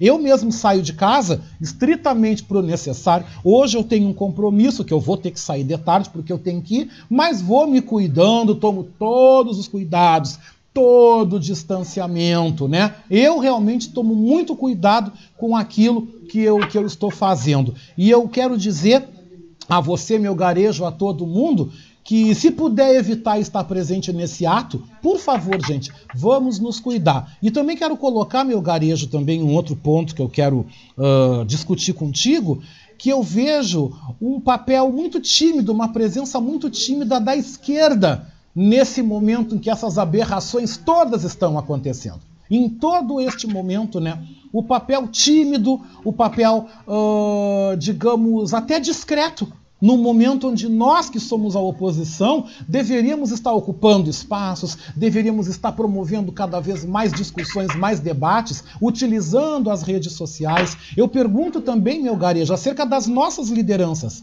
Onde estão as nossas lideranças neste momento? Estão fazendo o quê? Sabe, eu te, eu te, nesse, nesse aspecto eu, eu, divirjo um pouco da tua opinião. É, eu, eu, eu, eu acho que quem puder e quem se sentir seguro, quem, quem está saindo, saia nisso também. Né? Quem, quem tem problemas com pessoas idosas em casa, uh, eu não recomendo. Eu, eu, eu tenho dúvidas ainda. Eu creio que eu muito provavelmente não vou, porque eu tenho que visitar minha mãe, que tem 89 anos e tá, já perdi meu pai. Então, muito provavelmente não vou. Mas, por outro lado, essa é uma, essa é uma convocação para o Brasil. E, então, quem não quem, quem vive sozinho e toma cuidado e puder apoiar e tiver disposto a apoiar, eu não diria que não vá. Eu, eu, acho que isso é, foi um erro, na minha opinião, convocar. Mas uma vez convocado, não pode ser esvaziado por todos. E a outra, a outra questão das nossas lideranças, eu acho que elas é, são pessoas como nós, né, Oscar? São pessoas como nós. É, deve haver os que não têm medo de sair para a rua, mas eles estão, na maioria, no, no outro lado. Então eles aparecem mais. Mas eu tenho, eu tenho acompanhado esses, esses casos que tu falou, eu tenho acompanhado a Maria do Rosário, o Edgar Preto, o Marcon, o Bongás, o Jefferson Fernandes, eles têm feito muito, muita manifestação, é virtual, né? Mas têm feito muito. Tem... É bem verdade que nós nós não temos ainda instrumentos potentes de comercialização, de, de, de, de divulgação. É, aqui em Porto Alegre, os vereadores estão fazendo o que podem, a Manaus ajuda a divulgar boa parte dessas ações, mas a Manaus também tem um, um, um público restrito, né? Nós não, nós temos dificuldade de entrar é, na cabeça das pessoas que acham que o que vem da Manaus já vem do, já vem é, contaminado, né? Que o Oscar fala porque o Oscar é do contra, o Oscar não quer que o Bolsonaro dê certo. Então, é, isso nós, nós, afasta uma parte do público que nós temos que alcançar. É, é, o, o Paulo Freire que dizia, Paulo Freire dizia, ninguém liberta ninguém, ninguém conscientiza ninguém. Ninguém educa ninguém. As pessoas se conscientizam em grupo, as pessoas se libertam em grupo, as pessoas avançam em, em sociedade. E, e, e, nós estamos num, num, período com dificuldade de ajudar as pessoas, essas que precisam é, se libertar desse, desse controle das cabeças. Né? Então, então, com, então, essa dificuldade, aqui no Rio Grande do Sul, principalmente no inverno, ela é ainda maior. O inverno é um momento de tristeza, até nos, no, no, nos livros do Érico Veríssimo. Né? É, é, um momento de tristeza, é um momento de morte. E, então, sair para a rua agora, eu, me pare... eu tenho, tenho medo. Entendo a necessidade disso, entendo a, a necessidade de movimentação de massa, entendo que quem, quem se sente, quem, quem não tem esses, essas preocupações que tu tem e que eu tenho, se puder ir, é, é bom que vá. Mas entendo também as pessoas que têm essas preocupações que nós temos e que acreditam que é perigoso fazer um, um link com os idosos que nós temos em casa e a rua. Eu estou muito dividido com relação a isso, sabe? Mas eu não, não diria assim, com certeza, claramente. Não com vão, certeza, meu garejo. Eu, eu, eu, tô dando aqui a minha opinião, respeito. Eu não vou quem tiver condições, quem ou vai de carro, ou vão fazer uma carreata, bom, aí tudo bem. Mas eu, eu propriamente dito, eu particularmente, eu não vou. Eu também claro, tenho sim. uma comorbidade, eu sou diabético, eu me trato, eu não sim. vou me arriscar num evento aí com quantidade de gente, porque eu mesmo posso me, me contaminar, eu posso me infectar e vou morrer. Vou é. morrer, porque infelizmente essa é uma grande verdade. Eu, por ser diabético, tenho aí um sistema imunológico uh, um pouco deprimido, com certeza se eu pego uma Covid, adeus, né? E se eu é. passo aqui para minha mãe, vamos todo mundo cantar para subir lá em cima, como eu digo. é, e, Mas, e, meu e, garejo, eu quero agradecer a tua presença. É, é a, falta, a falta da vacina, a falta da vacina que está nos impedindo de fazer isso. Porque se a gente tivesse segurança de que a, vamos lá num grupo de 20, 40 pessoas vacinadas, isso seria muito diferente, não é? Muito diferente. Se tua mãe já tivesse tomado as duas doses, se tu tivesse tomado as duas doses, tu também encararia isso de maneira diferente, mas. Claro, com certeza. Isso, mas isso não diminuiria a tua responsabilidade com os outros, né? Com aqueles com que certeza. não têm a vacina. Claro, mas meu garejo, tu tocasse também num outro ponto, que tu deixou aí a bola picando, eu não vou perder a oportunidade, né? Que, que tu falasses da questão da presença das nossas lideranças. Sim, estão fazendo, estão falando, eu acompanho, eu vejo acompanho mesmo o trabalho dos nossos uh, parlamentares, mas eu acho que a presença das organizações da esquerda ainda é muito tímida. E outro ponto que eu vejo, uma grande dificuldade que a esquerda tem, e isso é histórico, isso é histórico em toda a movimentação, toda a história das campanhas políticas, é a questão do dinheiro, a questão da promoção dos parceiros. Tu quer ver um exemplo que tem de blog, de site, de páginas da nossa linha de pensamento que saiu do ar, por quê? Porque não tem apoio. Porque a própria companheirada, como eu digo, não apoia, não consome, não dá dinheiro. Nós aqui na Manaus, eu vou dizer uma coisa, é uma luta para a gente continuar sobrevivendo. É uma luta. A voz da resistência. Nós somos a resistência em continuar aqui. Porque vou te dizer uma coisa, não é fácil. E a gente vê grandes grupos aí, a gente vê o povo da direita com vários sites, tem vários canais aí no, no, Facebook, tem um monte, no YouTube tem um monte de site deles. E eles sustentam, eles dão dinheiro, gente. Eles dão dinheiro, eles dão jeito e conseguem permanecer no ar. E nós que somos do lado de cá, estamos sempre com o pirizinho na mão, porque tudo bem, nós nos preocupamos em transmitir ideia, nós, nós, nós, nós nos construímos a nossa pauta trazendo esse outro olhar diferente da mídia tradicional, mas é muito complicado também ver a dificuldade que a gente tem de conseguir se manter. Porque os nossos próprios companheiros que podiam nos ajudar, pô, vamos dar uma força, tem a Manaus, cara, é uma luta. É uma luta para a gente conseguir sobreviver. A gente está aqui falando, eu estou aqui de teimoso. A gente está muito mais aqui de teimoso, muito mais porque a gente é da causa, muito mais porque a gente tem um outro olhar, do que se tu para para pensar em dinheiro. Cara, se tu pensar em dinheiro, na boa, tu pega a bolsa e larga fora. Porque, infelizmente, a força do adversário, a força dos mecanismos da direita cada vez é maior. Cada dia que passa, os caras têm mais dinheiro, meu. Cada dia que passa tem mais dinheiro. E a gente continua, discute, discute, discute, discute, mas a gente não faz o enfrentamento em dinheiro. Quando o enfrentamento tem que ser em dinheiro. Tu não achas? Ah, eu acho que tu tem toda razão. Tem toda razão. Essa, é, é, esse é um processo de conscientização e a, e a conscientização ela tende a ser, ela tende a acontecer primeiro naqueles grupos que estão mais com, em maior dificuldade. Então tu vê o MST é, dando comida nas vilas, mas para dar comida nas vilas o MST tem que tirar um dinheiro para transportar comida até as vilas, que é um dinheiro que não tem para dar tem que dar mais. E, e isso está isso tá dificultando, né? Tem, tem, tem pessoas tem pessoas que têm consciência, mas que não tem, não está sobrando para distribuir, porque nos nossos ambientes a carência está crescendo, né? E eles se aproveitam disso, sem dúvida. Se aproveitam disso. Nós precisamos, uh, e se mudar esse governo em 2022, com certeza vai mudar, nós precisamos que o novo governo reforce as formas de organização. E isso, uh, isso vai, uh, tenho a impressão que vai ajudar eu admiro muito o esforço das pessoas que sustentam canais de comunicação e conscientização como, como a Manaus faz, como vocês fazem. E, e é, isso vai ter que ser reconhecido. Ah, sabe a, a, a Yavera? A Yavera é uma liderança espiritual dos povos tradicionais de matriz africana e ela, numa, num programa semana passada, disse um negócio que me deixou muito, muito uh, impactado. Ela estava falando da fé. E ela disse: a fé é a autoestima. A fé é a autoestima. Então, nós, a fé no futuro, a fé que nós podemos ter um mundo melhor, a, fé que tu tem de que nós podemos mudar o mundo, ela tem que ser alimentada pelas pessoas que te veem trabalhando desse jeito. Porque a tua autoestima é que te faz não pegar a bolsa e largar fora, como tu falou. É tua, porque tu sabe que tu está do lado certo, sabe que está fazendo a coisa certa, está esperando é, que mais pessoas se conscientizem para que esse instrumento poderoso que é a Rádio Manaus possa prosperar.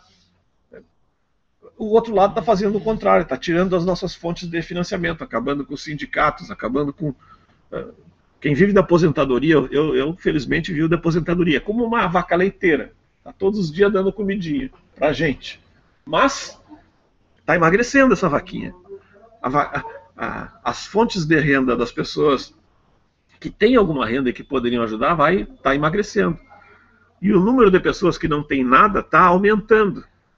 Então a necessidade de, de colaboração ela passa por opções agora cada vez mais, mais dramáticas. Não é?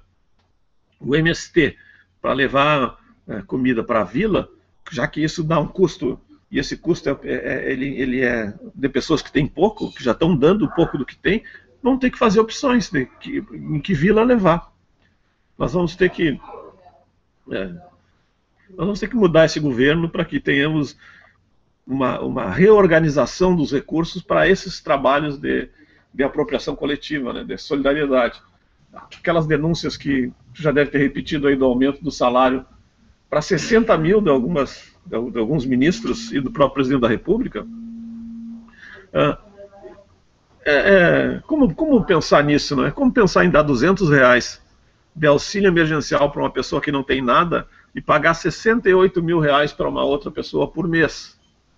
E Como? não pode comprar um remédio para uma criança de 12 milhões, que para eles não é nada, gente. Porque esse dinheiro que garantiria o remédio do Mateu é dinheiro nosso, que a gente paga imposto. É. é. Pois é. é. Não, não, tem, não tem como falar, eu não sei como as pessoas que são escutadas nesses cultos religiosos, essas pessoas, elas elas têm uma responsabilidade, assim como tu tem uma responsabilidade, e elas não estão cumprindo com essa responsabilidade elas, humana. É. Com certeza. Ontem Mas, meu garejo, um grande abraço, meu querido. Muita grande saúde. Abraço. Toma um xaropezinho para melhorar essa tosse, viu? pois é, tô começando a me preocupar com isso. É o inverno. Toma um xarope, mel, guaco, né? Melzinho, uma cachaçinha, já vai ficar bem. Boa dica, boa dica. Boa, um abraço, querido. Acho, acho, que funciona mesmo. Com certeza, um, um grande abraço. Um abraço. Tchau. Só aí, gente, foi a participação do nosso querido Leonardo Melgarejo, que eu, ah, eu adoro conversar com ele. Deu para ver, deu para ver que eu adoro conversar com ele, que eu me sinto em casa batendo papo com o meu garejo, né, gente? 11:40, 11:40. Vou fazer um intervalinho muito rapidinho. Depois eu volto com essa notícia que o Ricardo Weber Coelho me mandou, né?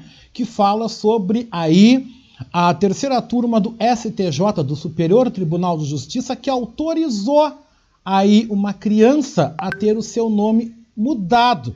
Essa criança tem o nome de um remédio anticoncepcional. Eu estava lendo aqui a notícia, não achei o nome tão horrível, mas também eu vou aproveitar, vou trazer essa notícia, vou trazer aí a, a, a participação de vocês, né, gente? Aqui 11:41, 11 e 41. Em seguidinha também tem outras participações aqui no nosso programa. Aliás, não vou fazer intervalinho nenhum, vamos direto ao que interessa, tá? Vamos direto ao que interessa, porque o tempo urge, o tempo voa. E a poupança Bamerindos continua numa boa, como eu brinco, né? Bamerindos nem existe mais. Mas vamos seguir então 11:41, gente. Vamos lá. Vamos seguir o nosso programa e vamos ter o prazer de chamar aqui uma visita. Vai estar aqui com a gente, 11h41, 13 graus a temperatura, gente. Tá uma manhã gostosa, um vento frio lá fora. Você fez um cafezinho? Hoje é o Dia Nacional do Café e a visita já está aqui. Visita não, porque ela é a rainha do pedaço. Beatriz Fagundes, bom dia. Bom dia, tudo bem? Tô ótimo. Tá ótimo. E realmente o dia tá bem bonito, apesar do frio, né? E do vento sul muito forte, até congelante. Um, hoje é segunda-feira, nós estamos no dia 24 de maio, muitos acontecimentos nas últimas semanas, especialmente ontem, é, fazem com que toda a nossa bateria de preocupação ela se transforme quase numa revolta que precisa ser trabalhada, né? É, penso eu que uma solução, ou pelo menos uma situação que todos nós que somos conscientes do que está acontecendo no Brasil espera, ou está esperando, é uma posição uh, do Exército Brasileiro com relação à presença de um general da ativa num palanque político é, quebrando uh, legislações, é, deixando de cumprir com, cumprir com as leis, é, se expondo as pessoas a uma situação de gravíssimo risco sanitário, não é? E quebrando também com toda, com toda a, a hierarquia e, e o código disciplinar do Exército Brasileiro. Evidentemente que todos nós exigimos e esperamos que as altas autoridades, que os comandantes do Exército Brasileiro tenham critério absolutamente jurídico e dentro dos parâmetros da, da instituição para não permitir tamanha ofensa, tamanha, é, quase um deboche daquela pessoa ali, que também demonstrou claramente que tirou uma grande onda, fez o, o que a gente lá no passado chamava de sarro, da cara de todos os senadores que ouviram a sua manifestação, as suas, as suas respostas lá na CPI da Covid. Então, um momento extremamente deprimente no sentido de é, falta de composição é, de honra das pessoas que estão, de certa forma, no poder nesse país. Mas eu, eu acabei buscando essa, esse contato depois de estar aqui, eu estou te ouvindo desde o princípio, sempre muito satisfeita, feliz em te ouvir, porque tu é uma pessoa iluminada, tu sabe disso. Mas eu resolvi falar, Oscar, depois desse diálogo que tu teve com o meu garejo, que é também outra pessoa que, meu Deus, a gente precisa reforçar ainda mais a participação dele e dessa questão que é vinculada aos agrotóxicos, especialmente, e à poluição e devastação do sistema financeiro diante da natureza e colocando em risco, inclusive, a nossa própria saúde, sem que a gente se dê conta disso, ou até talvez, né, inconscientemente, não queiramos assumir essa nossa fragilidade e essa nossa condição de reféns desse capitalismo selvagem, é, dessas meia dúzia de pessoas que acumulam riqueza atrás de riqueza, milhões e milhões, trilhões de dólares, não permitindo né, que a vida seja minimamente razoável e justa. É com respeito ao dia 29, por isso que eu estou aqui. Eu quero te dizer, uh, Oscar, que ontem ainda eu conversava com o pessoal, que se eu estiver me sentindo bem, eu pretendo estar na manifestação do dia 29. Podem dizer que eu sou uma pessoa que posso correr algum risco, mas eu pretendo, se estiver bem, e se Deus quiser eu vou estar, é, tenho uma pessoa que pode me auxiliar para que eu possa ir. Eu te digo por quê. Eu te digo por quê e por que que a nossa resistência ela está chegando num momento de, de tudo ou nada. Nós temos quase 500 mil, acredito que essa semana a gente chega a 500 mil mortos. Mas nós também sabemos que o número real de mortos pela Covid, segundo os especialistas, os cientistas, é três ou quatro vezes superiores a esse que, que é oficial. Muitas pessoas nem chegam a procurar um atendimento médico e no atestado de óbito dizem que ela morreu de uma, de uma é, é, pneumonia, que ela morreu por falta de ar, que ela teve um, um problema qualquer, quando na verdade ela estava portadora, sim, é, da, da Covid. Eu tenho certeza absoluta, por tudo que eu passei, pela experiência que eu passei, por tudo que eu ouvi, pelo que eu tenho acompanhado, que existem pessoas, sim, que morrem sem nenhum atendimento, porque nem sequer têm condições de chegar até a um posto de saúde ou de receber um atendimento numa UPA, que graças a Deus está ali atendendo milhares de pessoas, uma delas fui eu, e que eu sobrevivi numa situação em que a gente sabe que 80% das pessoas que chegam até a intubação não resistem. Então eu sou uma uma privilegiada pela sorte, eu fui atendida, eu fui é, acolhida é, por Deus, não é? pela minha própria saúde, pelo atendimento da equipe que me atendeu, por N razões, as orações, os pedidos, as súplicas dos nossos amigos ouvintes. Então eu me sinto assim numa responsabilidade talvez até multiplicada de dizer para as pessoas que sim, se você tem comorbidade, se você tem preocupação, se você acha que não deve ir, não vá, porque eu sou adepta da teoria, da, da, da filosofia una, e na filosofia una, como em todas as grandes filosofias do mundo, nós somos, nós somos donos das nossas escolhas e nós somos responsáveis pelas nossas escolhas. Agora, existem milhares de pessoas que têm condições, sim, de com uma boa máscara, com todos os protocolos sendo levados em consideração, não fazer agrupamento, ficar a uma distância de um metro, dois metros das outras pessoas e participar, mostrar a força do povo, porque nós estamos neste momento derrotados. E não é possível que aquelas pessoas que têm um mínimo de condições, que elas não vão atender esse chamado para mostrar para o mundo inteiro que nós não somos covardes.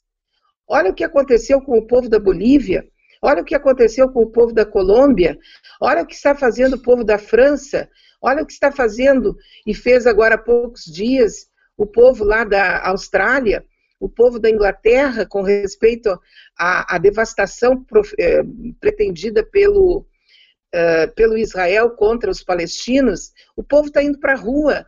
Nós temos que dizer que nós não aceitamos isso. Quem tem, como tu tem, e como a tua mãe tem, comorbidades, e tem realmente né, que se preocupar com a sua saúde, não deve ir. Realmente não deve ir. Mas são escolhas e determinações muito é, peculiares e muito singulares de cada uma pessoa.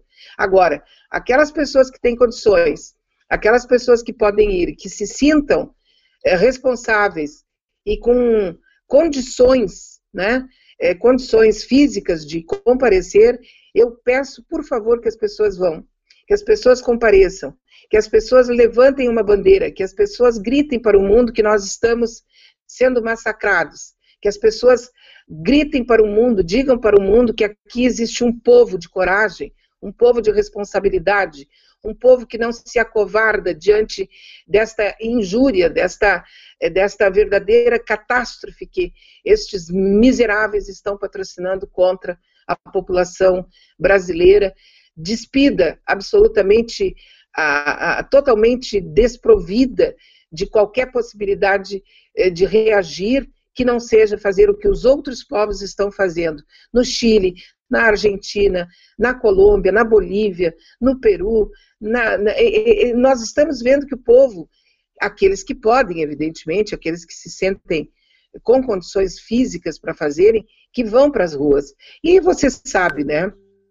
Basta ver aí o número de ajuntamentos para baladas, é, de futebol, é, de, de pessoas que vão para o bar, que vão para inaugurações, que existem pessoas que estão com condições de fazer isso. E é para essas pessoas que nós temos que fazer um apelo dramático, que essas pessoas compareçam no dia 29, numa manifestação contra o governo Bolsonaro, contra o genocídio, contra a falta de vacina. A vacina é fundamental, a vacina é essencial, a vacina é a resposta mas a indiferença pode nos tornar um povo omisso, um povo subjugado, um povo covarde.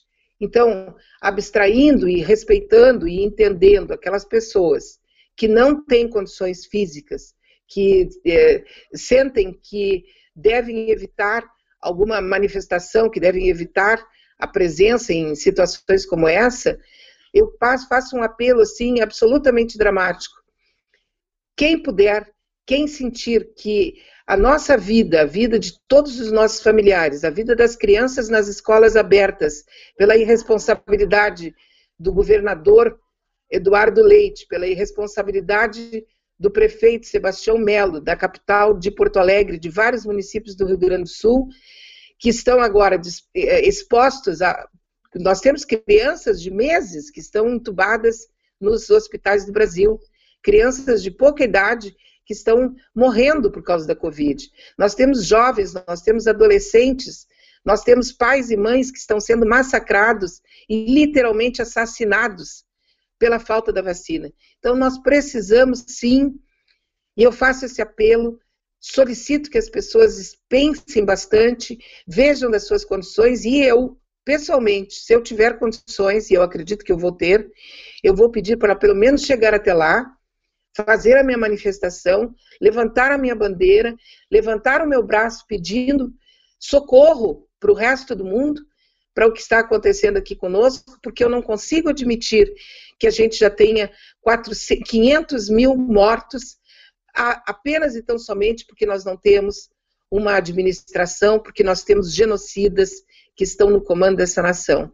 Depois eu vou voltar para o carro, vou voltar para casa, vou seguir todos os protocolos, vou me cuidar, porque afinal de contas, eu sou uma sobrevivente da Covid e eu tenho agora condições permanentes, especialmente condições de, é, emocionais, e mais ainda, uma revolta imensa, que me dá uma força que eu sei que é minha, que é tua, até porque nós estamos juntos nessa, nessa corrida, nessa, nessa desabalada esperança que as coisas possam mudar, e nós temos que dar um, um, grita, nós, um grito, nós temos que dar um basta, um grito de socorro, porque a situação é dramática e a gente sabe que com o general inverno que está chegando aqui, a nossa situação sanitária, a nossa situação hospitalar vai ficar brutalmente assassina nos próximos tempos. Lembrando também a, a todos aqueles que trabalham nos hospitais, eu tenho uma, uma, uma sobrinha que trabalha na rede hospitalar e que ela está absolutamente exaurida, exausta, porque ela faz 12 horas por dia de trabalho. E eles não têm profissionais para trabalhar. Então, nós precisamos gritar, sim. Aqueles que não puderem, não vão. Mas os que puderem, os que se acharem capazes de poder dar esse grito em nome de toda a população brasileira, inclusive daqueles que estão ao lado do mal, nós temos a obrigação de fazer. Então, Oscar, tenho esse grito aqui, esse alerta, esse pedido desesperado, estou passando aqui para os nossos amigos e amigas, e entendo perfeitamente a tua, a tua posição, conheço a tua história, respeito, sei da tua responsabilidade com a tua saúde. Tu é uma pessoa que faz parte hoje do projeto da Manaua, mas muito antes disso tu já fazia parte uh, da, minha, da minha emoção, do meu carinho, do meu afeto.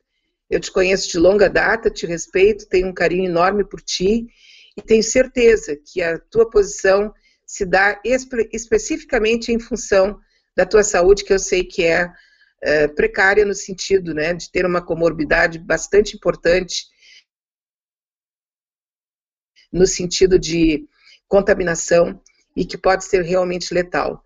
Mas igual com tudo isso, eu quero que a gente faça um apelo para que aquelas pessoas que podem ir, abstraindo a nossa posição pessoal, a nossa situação pessoal, que essas pessoas levantem da cadeira e que vão até, até o encontro na, no sábado, no dia 29,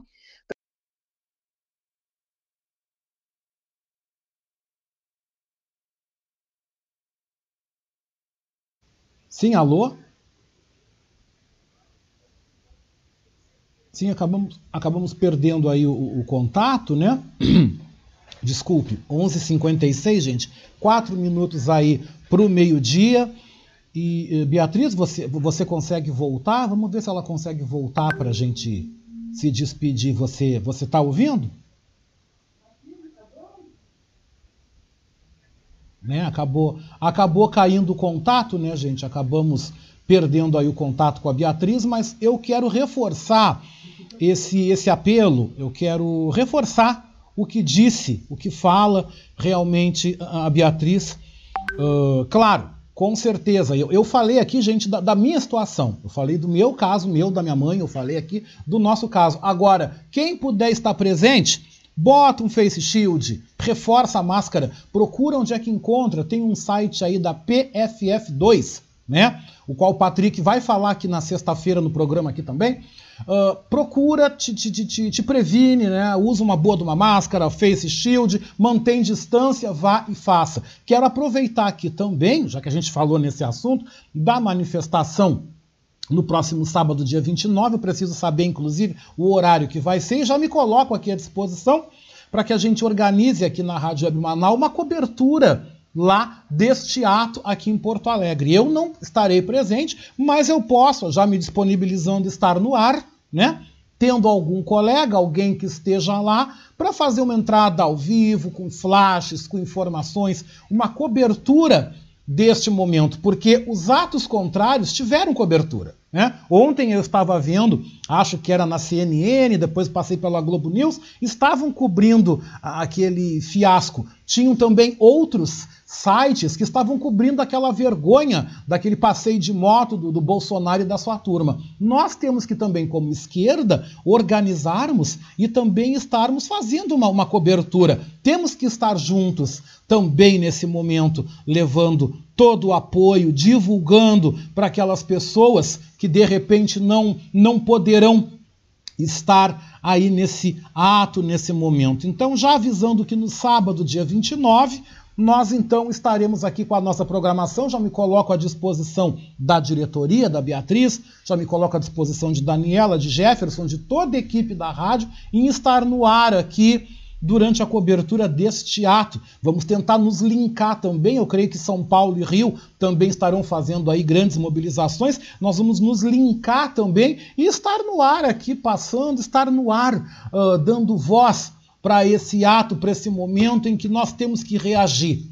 Nós temos que reagir a tudo aquilo que está acontecendo. E, gente, 11h59, faltando um minutinho para o meio-dia, Quero dizer que não dá mais tempo, estourou o meu tempo mesmo, né, gente? Obrigado pela presença, obrigado pela companhia. Lembrando que hoje, na Rádio Web Manaus, você fica muito bem acompanhado aqui com o nosso programa Horizontes, a partir das três da tarde. E para encerrar a noite, muito bem, obrigado, tem Rosane Ville com o nosso Alma Sonora. E o programa Beatriz Fagundes vai chegando aí ao seu final.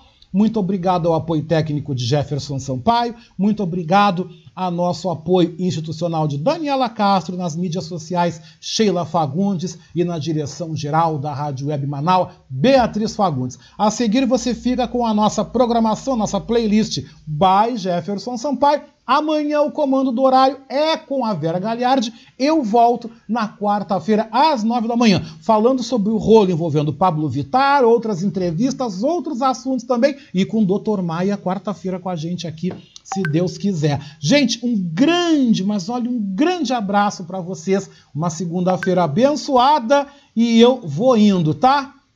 Beijou com gosto de coco. Até lá!